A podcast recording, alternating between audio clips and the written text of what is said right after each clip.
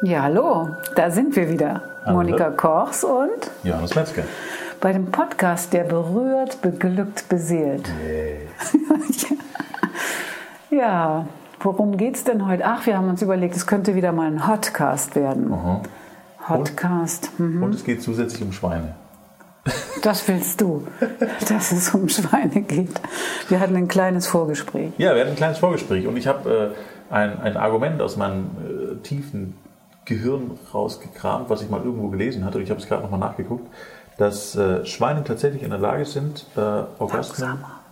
bis zu 20 Minuten zu genießen oder nicht genießen. Ich glaube, das ist bei denen auch ein recht schmerzhafter Akt. Ehrlich? Ähm, wie bitte? Schmerzhafter Akt? Ja, ich glaube, ja. Also sehr aufwendiger Akt. Äh, Ah, das also hatte ich auch mal gehört, mit Widerhaken und so, Genau. dass dann weh tut und sowas. Ja, also nicht so angenehm, aber das mit den 20 Minuten Orgasmus ist äh, ja schon bemerkenswert, sagen wir mal so.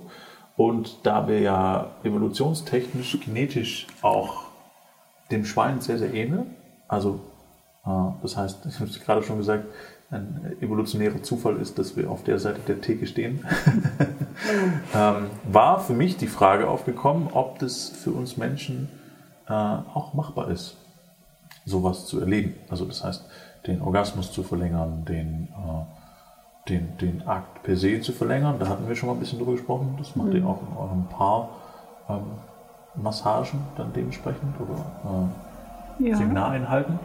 Und äh, der Orgasmus an sich, ob der verlängerbar ist, sozusagen. Das fragst du mich jetzt. Ja, frag ich dich. Wessen Orgasmus? Der des Mannes, der des der, Ach so, der allgemein. Frau allgemein. Allgemein. Okay, also was ich im Sexokorporell lerne, ist, ist, dass natürlich alles Mögliche erlernbar ist. Also der Körper tatsächlich neue ähm, Erlebniswelten ähm, erschaffen kann durch Üben, durch Lernen, durch sich selbst beobachten, durch sich selbst äh, herausfordern. Das kann man tatsächlich ähm, bei, bei Menschen erreichen, dass er in der Funktion äh, sich verändert. Also dass die Sexualität sich auch verändert.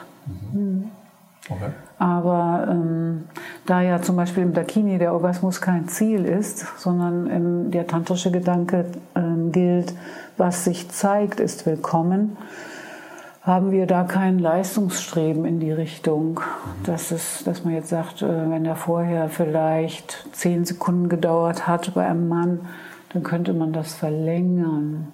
Hm. Ich finde das immer wieder bemerkenswert, was die Langsamkeit und die Zuwendung zum Körper ähm, bewirkt oder bewirken kann, wenn man sich einfach nur mal hingibt und äh, sich Berührungen schenken lässt, dass dann tatsächlich auch beobachtbar ist, dass da so in wie so innere ähm, Zuckungen, Verkrampfung, also Krampfung oder sowas, dass man dann als Orgasmus beschreiben kann, passieren können, ohne Ejakulation. Ja. So, viele denken, das äh, ist eins.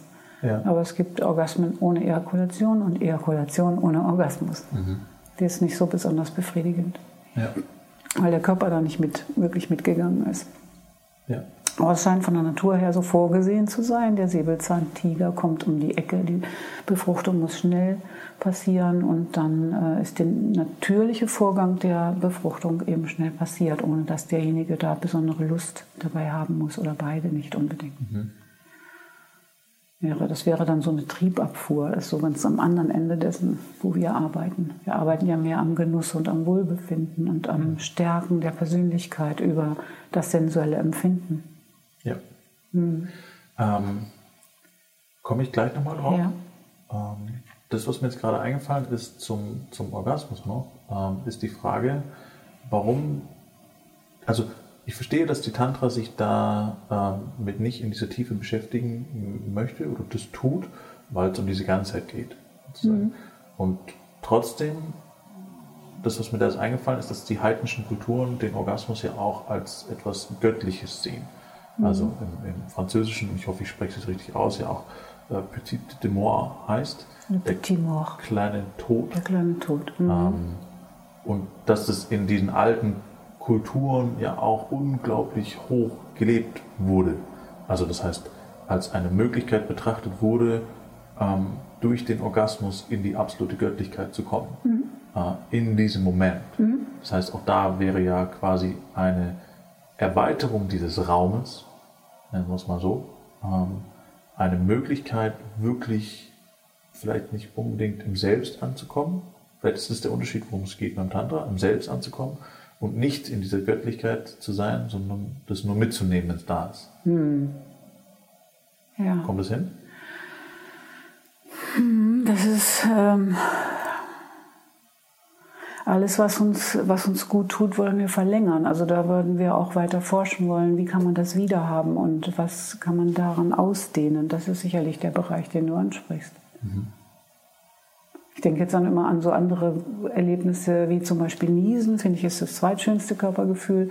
Einfach weil man da auch so, so fusch, so die ganzen Zellen sich wie aus, ausdehnen und man auch gar keine Kontrolle darüber so wirklich hat und trotzdem fühlt es sich richtig toll an. Ja und äh, andere Dinge, sportliche Ereignisse wie Bungee-Jumping oder Achterbahnfahren, dass die Menschen da im Juchen und sich freuen und irgendwie die, die Schwerkraft verlieren, in was mhm. reinfallen, wo sie keine Kontrolle haben. So eine Wasserrutsche zum Beispiel, ne? ist da auch so ein Beispiel.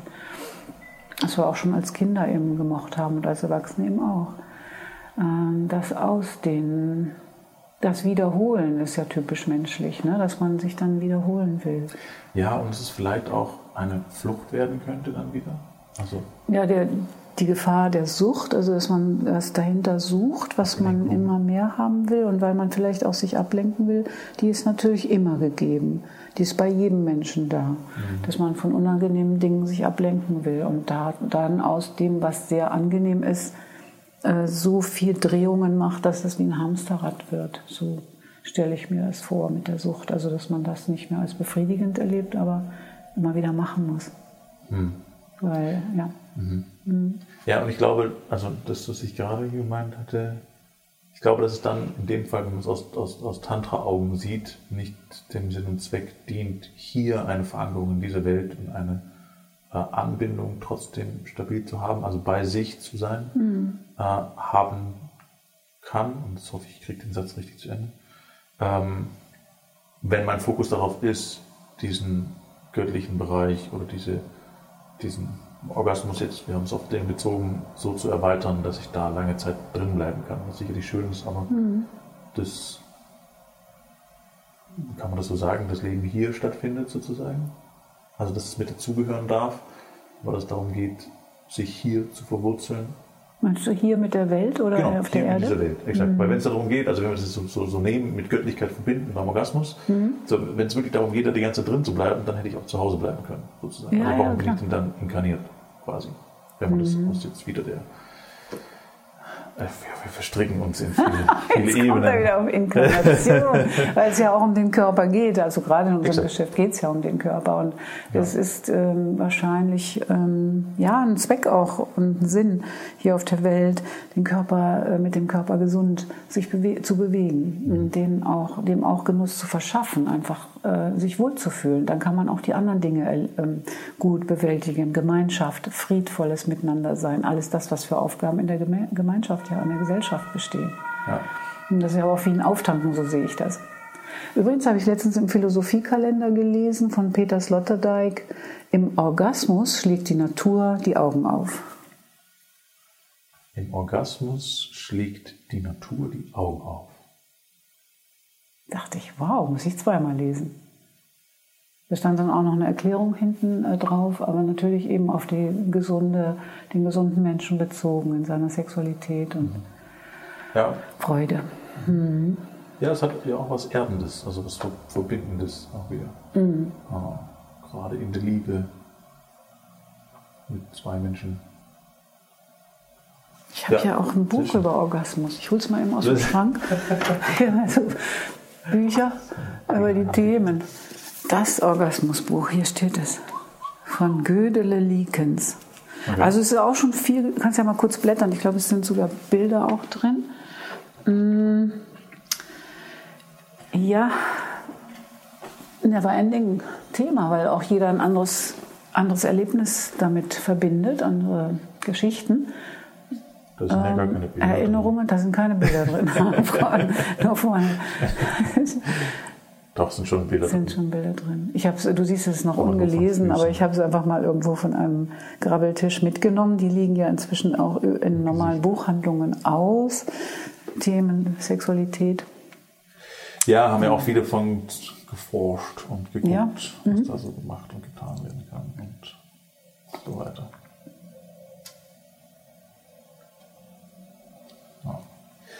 Spannend. Da sind wir ein bisschen, ich hoffe, mein Wirrwarr an, an Gedanken, die ich jetzt dazu hatte, ist nicht zu wirr.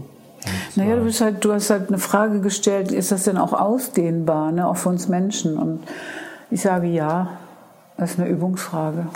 Es ist tatsächlich, sich mit dem Körper zu befassen, mal sich ganz auf das Thema einzustimmen. Dafür gibt es auch ähm, Seminare, wie immer.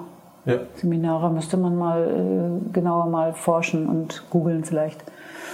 Wenn das jemanden mehr interessiert, wie er da noch seine sexuelle Empfindungsfähigkeit noch erweitern kann. Was wir im Dakini dafür tun, ist einfach den Menschen Mensch sein lassen und ähm, einfach massieren an jeder Stelle seines Körpers und einer sehr achtsamen und respektvollen Art und Weise.